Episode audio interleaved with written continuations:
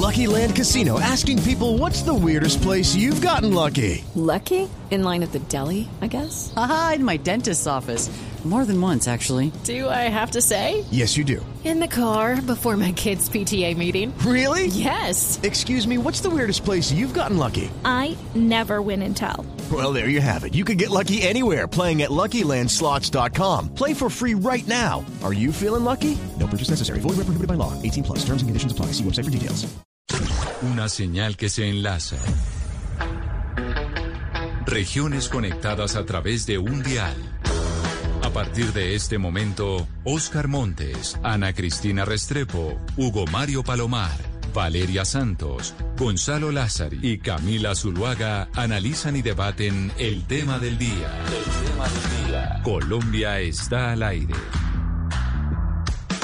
Las 12 del día 17 minutos seguimos conectados aquí con ustedes. Gracias por estar en Mañanas Blue cuando Colombia está al aire. Un saludo muy especial a nuestros televidentes en Noticias Caracol Ahora, el primer canal digital de noticias en Colombia. Hoy vamos a hablar de una crisis migratoria que estamos teniendo en estos momentos en nuestro territorio, específicamente en Necoclí.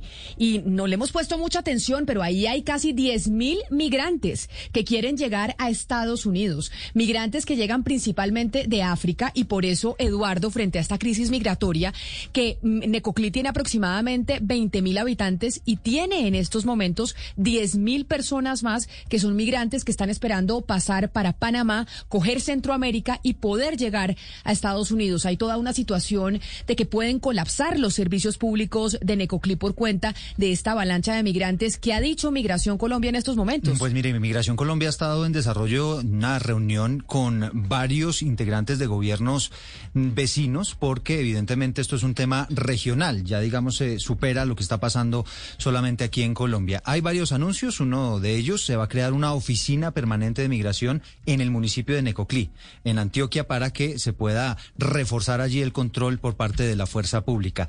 También se están entregando detalles de las características que tienen estos migrantes. Dice Migración Colombia que el 95% de los 10.000 que están allí en eh, Necoclí son migrantes de Haití. Haití. Y ellos, dice Migración Colombia, a diferencia de los de Cuba o África, vienen con familia y vienen con mujeres, con niños y su situación evidentemente es mucho más complicada. Se han identificado nueve rutas de tránsito.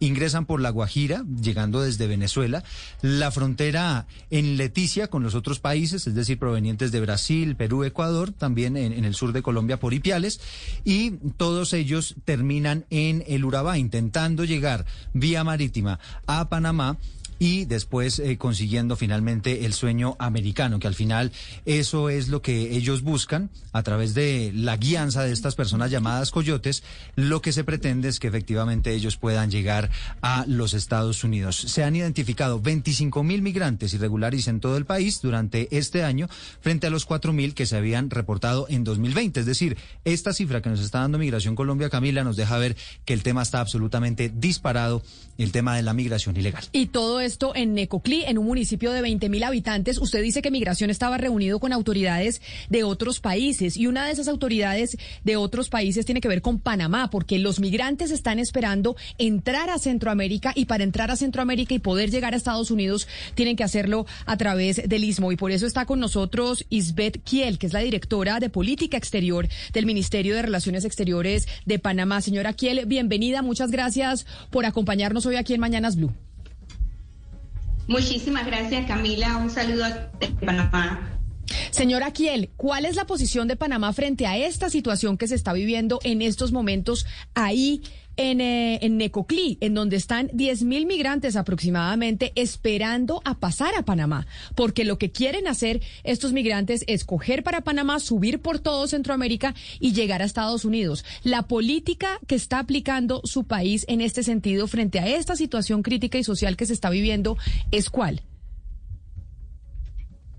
primero que nada debo eh, decir que vamos ver la positiva. Eh, no, yo tengo, yo tengo que yo tengo que mejorar la comunicación eh, con la señora Kiel porque algo está pasando con, con su internet y con la comunicación porque la oigo entrecortada, Ana Cristina. Pero es importante pues contarle a los oyentes que ahí entrando a Panamá está el tapón del, del Darién, que entre Colombia y Panamá no es que haya una carretera en donde usted se puede ir tranquilo para llegar a Centroamérica. Y tenemos el tapón de la selva del Darién, que es muy duro para los migrantes que quieren pasar hacia allá, poderla transitar. O sea, esto no es que sea un eh, camino de rosas lo que tienen que hacer todos estos migrantes que lo que están buscando es el sueño americano de llegar a Estados Unidos. Camila, es que es un lugar tan complicado que inclusive ahí es donde se corta la carretera panamericana, en el sitio de, Colombia que se llama Lomas Aisladas y Yavisa en Panamá, ahí es donde se corta en ese pedazo, porque el tapón de Darién es un lugar selvático, completamente selvático,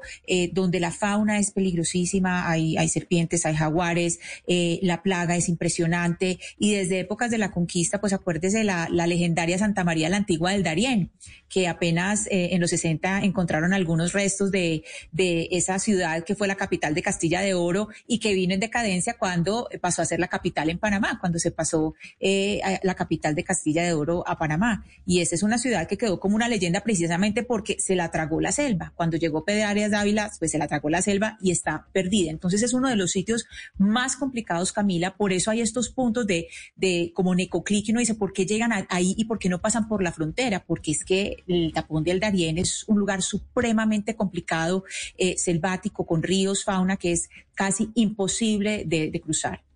Ahora vamos a ver si retomamos y tenemos mejor calidad de la comunicación con la señora Kiel, la directora de Política Exterior del Ministerio de Relaciones Exteriores de Panamá. Señora Kiel, entonces yo le preguntaba cuál es la posición de Panamá frente a esta situación que se está viviendo con casi 10.000 migrantes que quieren ingresar a su país y que hoy están pues eh, agrupados en Necoclí. Gracias, Camila. Eh, mira, realmente eh, nos complace poder compartir con ustedes la visión de Panamá que hemos venido planteando ya hace algunos meses.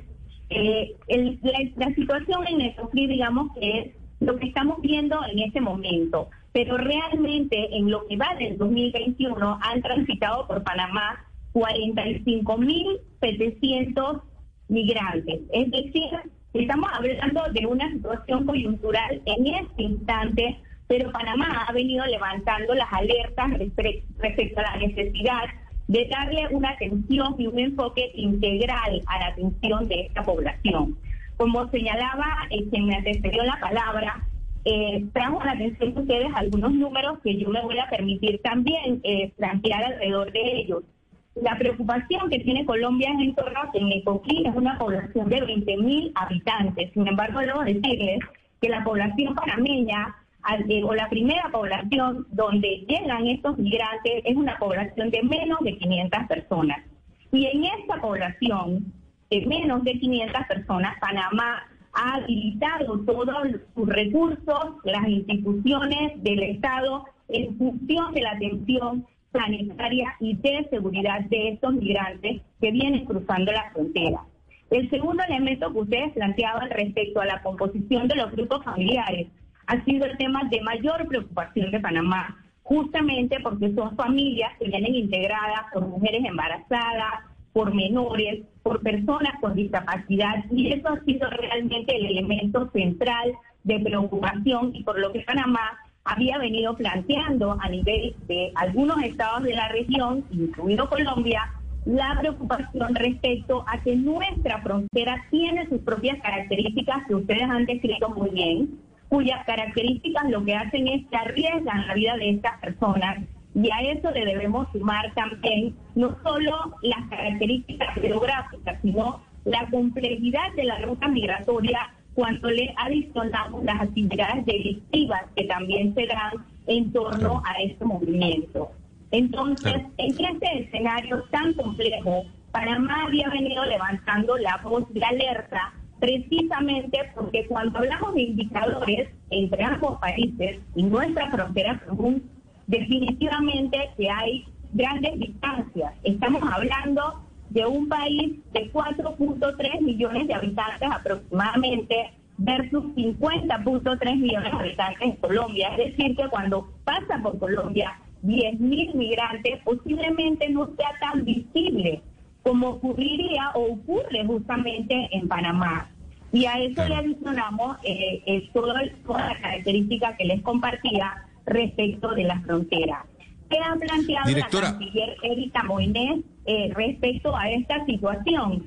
justamente la necesidad de abordar el tema en una óptica regional, que todos los estados involucrados en esta ruta de tránsito podamos identificar o evaluar cuáles son las mejores soluciones y garantizar de alguna manera un paso seguro para estos migrantes.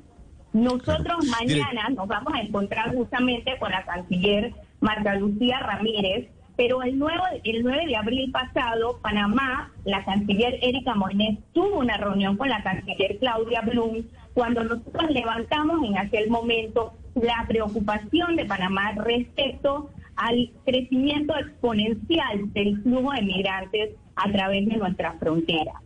Con ello decirles que esa reunión nos llevó a la firma del acuerdo que tuvimos entre autoridades migratorias el 30 de abril, pero hay que decirlo, el acuerdo realmente aún es insuficiente. La única manera de tener un flujo de migrantes controlado y vigilado es a partir de la información que Colombia nos pueda ofrecer, con información específica sobre composición de grupos eh, de migrantes, sobre el momento en que empiezan a transitar el, territorio colombiano y de esa manera, de alguna forma, Panamá puede preparar su infraestructura o puede preparar cuál es la mejor logística para darle atención a estos migrantes. Pero directora, hay, algo que me llama la atención y es que a veces uno escucha a Panamá diciendo, oigan, no me dejen sola en esta situación.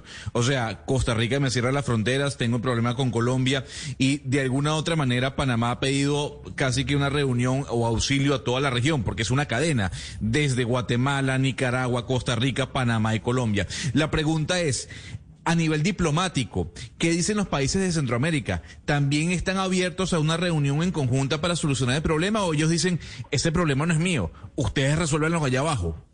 Bueno, como ustedes saben, nosotros somos parte del mecanismo subregional del sistema de integración centroamericana y el tema migratorio es un tema de nuestra agenda.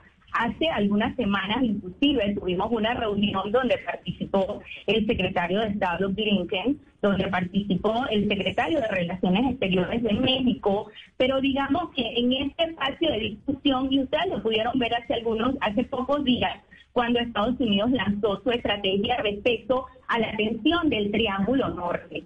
Y hay que decirlo, los países del Triángulo Norte entienden la preocupación de Panamá, porque al final el flujo de migrantes que pasa por Colombia y que pasa por Panamá se suma a la migración nacional que genera el Triángulo Norte hacia los países del norte. Entonces, sí, la respuesta es sí, hemos estado en comunicación, estamos en coordinación, Costa Rica está en la mesa de discusión.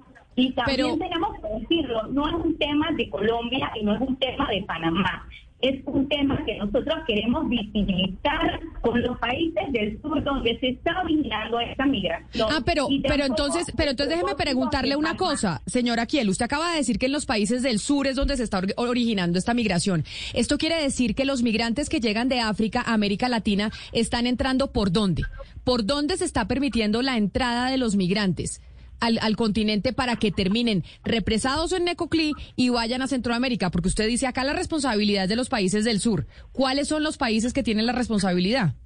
No, eh, no, no dije que la responsabilidad es de los países del sur, dije que es la ruta que utiliza ese flujo migratorio, entra por los países del sur. Entonces, ¿a qué estamos llamados? Tal vez articular acciones conjuntas. Pero entonces, ¿cuáles serían esos países? Las acciones que podemos emprender. ¿Cuáles, son? los países? Brasil, Chile, Ecuador, Perú, Venezuela, inclusive, es decir, todos los países, toda esa migración que ingresa a Colombia y que pasa por Panamá, es una migración que no, no, no llega por combustión espontánea, entran por determinados países y empiezan a hacer su ruta, que posiblemente en estos países no, no es una ruta peligrosa, pero que al llegar a Panamá, la propia característica que les compartía y que, y que ustedes estaban discutiendo antes, es lo que hace la ruta más peligrosa para estas personas y es lo que ha llamado la atención de todos, obviamente.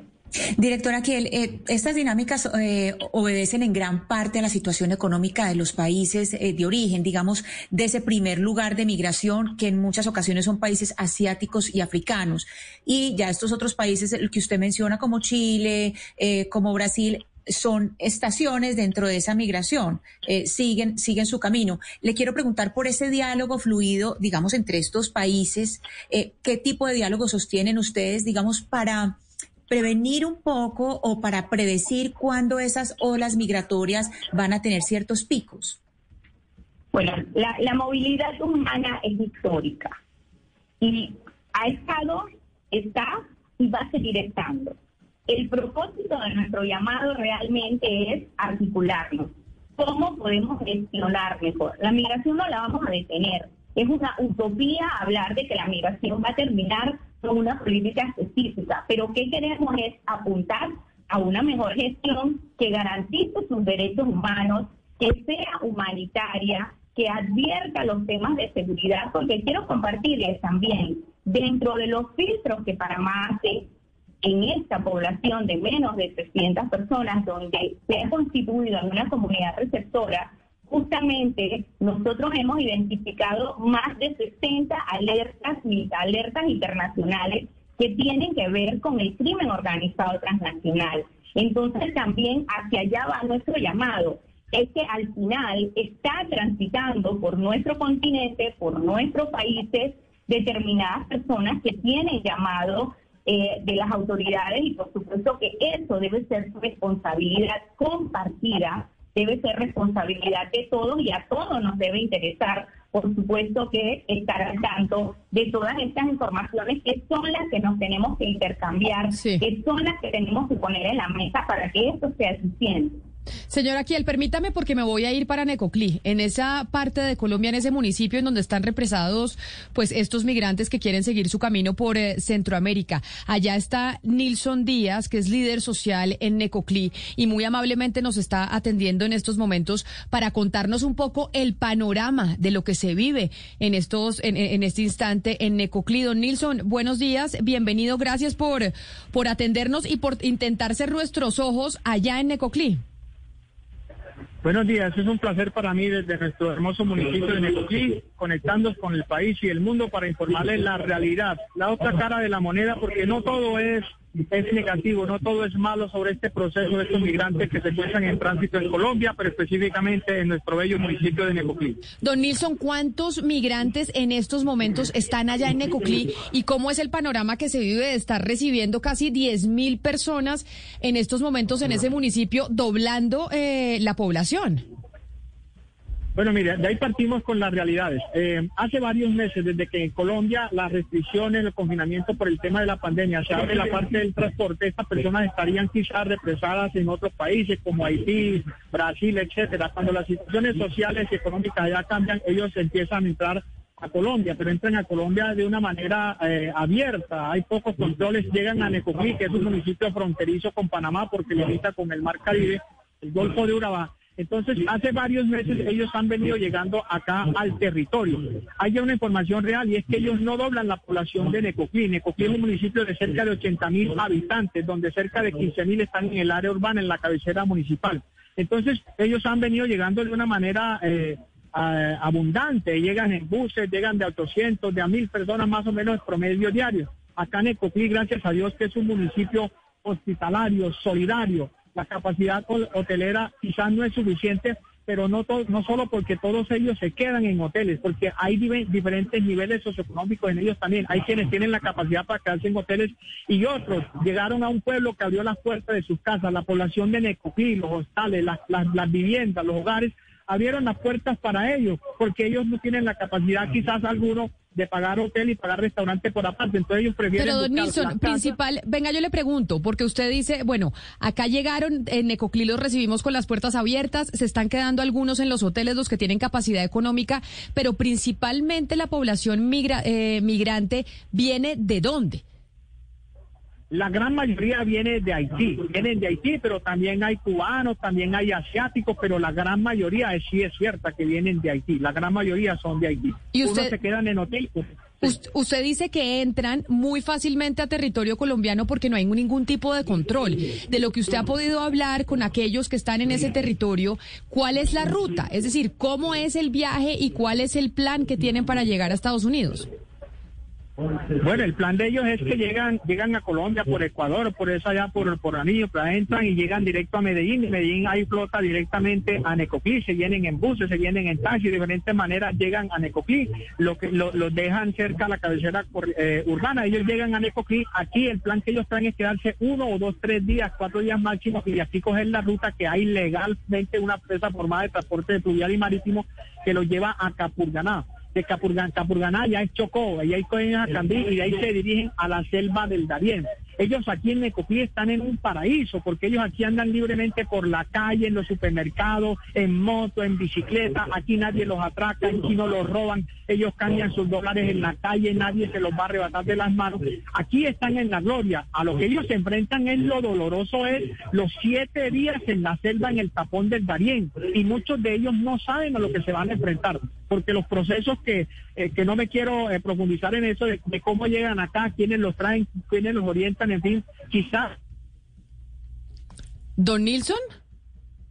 También soy enfermero y ejerzo en el hospital local de acá. Yo atiendo a niños ahora mismo con diarrea, con problemas respiratorios, mujeres embarazadas que se van a enfrentar a siete días en promedio en el tapón del Darién, en una selva. Duermen ahí, hay ríos, hay cañadas, ya ven todo lo que es una, una selva virgen. Entonces, esa es la ruta, de ahí de la selva del Darién pasan a Panamá y ahí siguen su tránsito. En Panamá se quedan unos días, siguen a México, etcétera, etcétera, y, la, y el destino de ellos final es Estados Unidos. Óigame, don Nilsson, usted ha hablado mucho de ese tapón de la selva del Darién, pero yo quisiera saber si también hay un peligro al cruzar por barco, por bote o por el agua, por el mar. Porque muchas veces alrededor de estas situaciones se dan eh, algunos negocios que no son muy responsables al transportar a las personas. Y yo quisiera saber si eso está pasando en Necoclí en este momento con esta cantidad de migrantes que estamos viendo. Bueno, mire, vea, ellos, algunos, cuando llegan a Capurganá, que ya es Sacandí, es Chocó, algunos que tienen la capacidad, es la información, la versión que tenemos, los que tienen la capacidad económica pueden contratar lancha y se van por el mar a llegar cerca a Panamá, o sea, una hora, una, eh, un día antes. Los que no tienen esa capacidad son los que se van por la selva, que son siete días. Los que la tienen, repito, se van en, embarcaciones por el mar y llegan solo un día antes de llegar al territorio panameño. Entonces, estas personas son las que están acá. Aquí tenemos una experiencia muy bonita como el pueblo, desde esta empresa que hay que es Necocliseña, que se llama Caribe que es un transporte marítimo, el esfuerzo que ha hecho para tratar de suplir esa demanda excesiva, porque lo que hay es una demanda excesiva para transportarlos allá. Entonces, eh, eh están transportando más de 900 mil personas diarias y se hizo un plan de contingencia acá en el municipio para tratar de aumentar este flujo de, de, migrantes para pasarlos al otro lado, para que ellos acá no tengan que estar mucho tiempo. Aquí no hay ninguna situación, lo digo no como autoridad, soy un líder, soy de este pueblo, pero no, no es cierto decir que hay una situación, una crisis humanitaria, porque ellos aquí no están pasando hambre, no están durmiendo en las calles, no los están robando, ellos están quedándose en sus casas. Señor Nilsson, pero en promedio cuando llega un migrante con su familia a Necoclí, en promedio más o menos cuánto tiempo se queda y eso cómo cambia la vida de los habitantes de Necoclí. Usted nos estaba contando, por ejemplo, que cambiaban dólares, pero también se habla de que están vendiendo en dólares. Eso obviamente afecta la economía de Necoclí. Esa presencia de cuánto tiempo es y cómo afecta la vida de las personas de Necoclí. Bueno, el promedio del tiempo que ellos duran acá son más o menos cuatro días, más o menos cuatro días, entre tres, cuatro días. ¿Cómo ha afectado la economía? Colombia está pasando una situación difícil, Necoclí no es la excepción por el tema de la pandemia. Entonces Necoclí, eh, eh, Dios sabe hacer sus cosas. Ellos están encontrando una solución en Necoclí, pero también fue la reactivación económica para Necoclí porque viene una situación difícil. Entonces, al llegar ellos acá, ellos cuando llegan acá a Necoclí para comprar, ¿qué hacen? Cambian, cambian dólares por plata para comprarle en supermercados.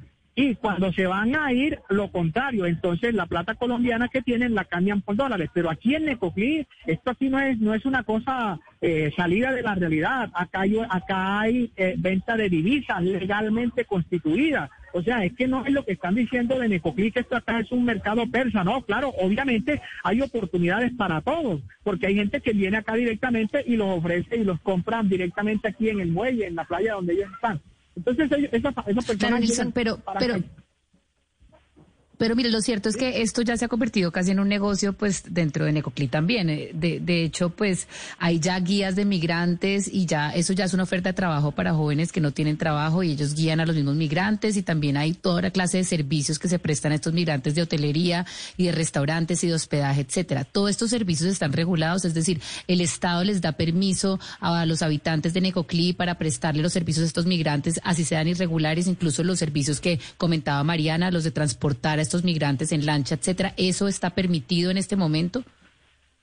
Mire, Necoclí es un destino turístico por historia. Necoclí es el segundo eh, eh, municipio que tiene la, la, mayor extensión de costa después de La Guajira. Tenemos 95 kilómetros de playa. Necoclí es turístico, entonces acá Necoclí ha ido priorizando la economía, que la primera línea de la economía era el sector agro, pero el turismo, para mí, si no está pasando, ya ha superado eh, eh, la, primera línea de la economía de Necoclí. Entonces, ¿qué pasa? Acá hay hoteles, hay hostales, hay fami hoteles, pero si todo eso se llega a llenar y que están organizados, porque acá hay una asociación de comerciantes y empresarios turísticos, la gran mayoría, Necoclí tuvo el 90% de los hoteles con su registro nacional de turismo. Y están las hoteles y están los hostales. Entonces, si todo eso se ha llegado a, a, a copar por el flujo que llegó altísimo, ahí es donde las familias solidariamente, pero también se benefician económicamente. Eso no lo podemos negar, porque es que ellos ellos acá no están mendigando nada y eso hay que reconocerlo. Yo, yo, yo felicito a esos, esos migrantes haitianos, son personas educadas, decentes, no huelen maluco como dicen ahí, porque yo los he atendido, dan las gracias, dan los buenos días. Entonces, eso ha dinamizado la economía en Necojí, no se puede negar, para los hoteles, para los hoteles, para los hoteles y para las casas de familia, porque quizás todos no tienen para quedarse en los hoteles. Los hoteles de acá tienen capacidad. El turista que quiera venir a Necoclí, que venga, porque aquí no hay nada que esté fuera de control y hay capacidad hotelera. Entonces, esos, esos migrantes que no tienen para los hoteles porque además tendrían que comprar la comida por aparte en restaurantes son los que buscan los hoteles o las casas que se las alquilan para que ellos ahí puedan comprar en el supermercado su Pero don Nilsson, mire,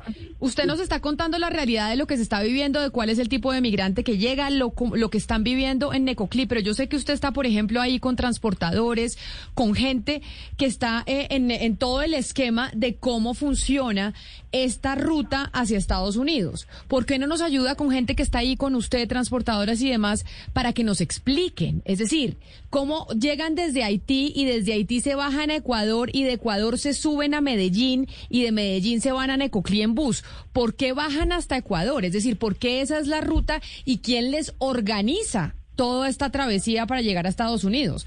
¿O es que ellos solitos cogen su maleta en Haití, dicen me voy para Ecuador, después voy a Medellín, después a Necoclí, subo a Centroamérica y llego a Estados Unidos? Esto por lo general es un negocio que organiza gente de manera ilegal. Bueno, lo que yo le puedo decir, porque sí le voy a pasar, voy a tener el placer de pasarle el gerente de la empresa de transporte marítimo y fluvial que se llama Caribe SAS. Pero ¿qué le puedo decir antes de eso? Es que estas personas no salieron hace un año, estas personas vienen y salieron hace cuatro, cinco, seis años, más años que salieron de Haití, están, pasan por Chile, pasan por Brasil, allá trabajan. Pero ¿por qué, pero ¿por qué llegan a Chile y a Brasil? Esa es la gran pregunta, porque es que es que Haití está en el Caribe. Entonces uno dice, bueno, están en el Caribe, se bajan hasta el sur del continente, ¿por qué? ¿No es más fácil llegar de Haití primero a Colombia, por ejemplo, o de una a Panamá, o a Costa Rica? Entonces le voy a pasar la, la persona exacta porque él es del área del transporte, que es el gerente de Caribe SAS, se llama Felipe, voy a tener el gusto de pasárselo y mientras tanto voy a tratar de que un migrante pueda también pasar aquí a los micrófonos. Aquí les paso, mucho gusto. Muchas gracias, don Nilsson. Gerente, bienvenido. Vamos a ver. Muy buenas tardes. Muy buenas tardes, gerente. Buenas tardes. ¿Me, me regala su nombre? Felipe Vargas. Andrés Felipe Vargas, gerente de Transporte Marítimo del Caribe. Pues, señor Vargas, explíquenos eso, porque uno dice, bueno, estos migrantes vienen haciendo esta travesía desde hace años, según lo que nos dice don Nilsson, salen desde Haití y van a Chile, después a Ecuador, después llegan a Colombia. Claro, bueno, le voy a le voy a responder esa pregunta. A ver. Realmente ellos en estos momentos no están viniendo de Haití. Todos recordamos que en el año, si no estoy mal, 2010-2011 hubo el terremoto de Haití, ¿cierto?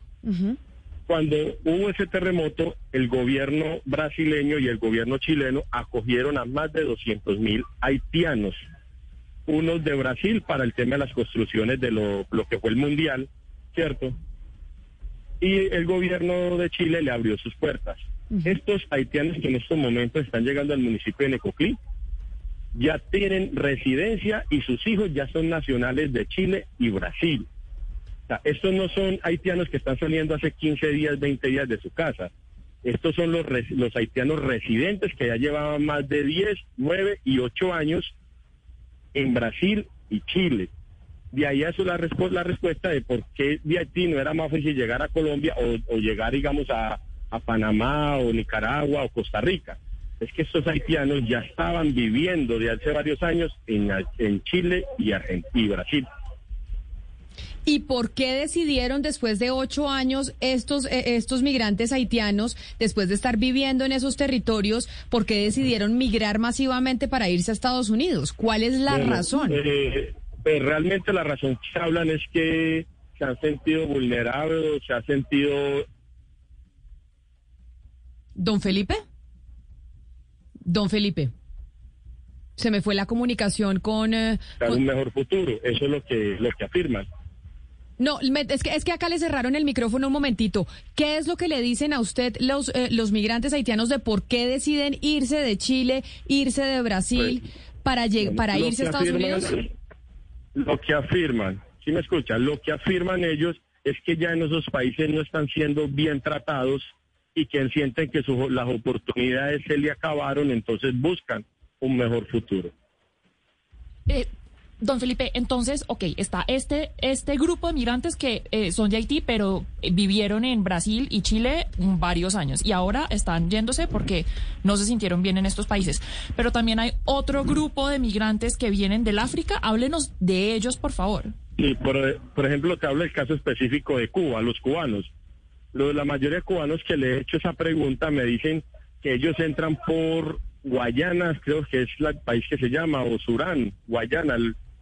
Por Guyana, sí, por la Guyana francesa. Por Guyana, que, sí, que no les exige visado y ellos entran como turistas. Al entrar allá, a ese país que no les exige visado, empiezan un recorrido por Guayana, eh, Guyana, Brasil, y de ahí hacen el cruce a Bolivia, si no estoy mal, y ahí vuelven a Perú, Ecuador, y seguidamente el camino que ya ustedes conocen.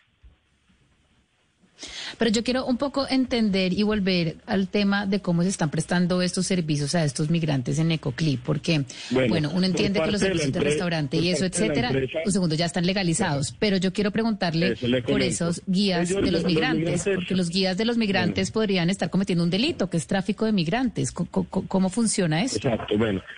Te cuento, nosotros como empresa estamos legalmente constituidos, venimos con apoyo, con presencia y seguimiento de, migración.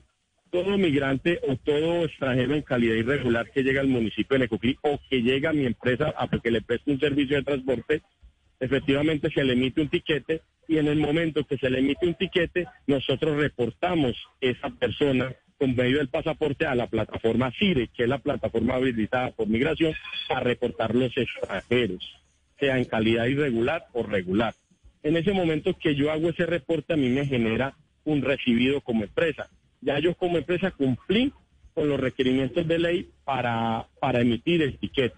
Ya migración lo que hace es hacer el seguimiento de ese, de ese migrante si toma otro servicio, sea en un hotel, y le hace una trazabilidad. En el momento en que toma mi servicio y llega al municipio de Acandí, ya migración le, le, le transfiere una figura de salida voluntaria del país. Eh, señor Felipe, pero estos migrantes, ¿cómo saben de usted? O sea, ¿cómo llegan al servicio de usted? ¿Cómo le paga usted cuando, cuando ah, cobra ese servicio? ¿Cobra por persona, por grupo familiar? Este, este tema migratorio no viene de hace un mes o 15 días. La empresa desde el año 2019, casi parte de 2018, se han ha venido eh, prestando el servicio a, a estos ciudadanos migrantes. ¿Qué te puedo Don Felipe, es que tenemos eh, la comunidad, este, es difícil. La, don, Felipe, es que espéreme, espéreme porque lo se, se cortó, porque lamentablemente la comunicación no es la mejor, porque a veces se va la onda, me imagino que es por la calidad de la señal del celular. Lo oímos. Bueno, como te iba diciendo, el problema migratorio no es, de hace 15 días o un mes. Estamos hablando que la zona de Urabá ha venido presentando este problema hace años. La empresa desde el 2019 que se dio a la tarea o, se, o empezó a prestarle servicio a los migrantes que presentaban salvoconducto o que presentaban algún requerimiento por DIMAR para poder para poder eh, evacuar el personal, eh, evacuar el personal, pues ha cumplido con los requerimientos de ley. Entonces, como te digo, esto no es un problema de hace 15 días o hace un año. Estamos hace más de tres años transportando a los inmigrantes, tanto por el municipio de Negoclí como por Turbo, y ya ellos lo hacen de una manera recurrente. Pero mire, lo que pasa señor es que Arias. hace tres meses atrás, lo que se presentaba de migrantes en un mes eran 200, 150, hay veces ni se presentaban.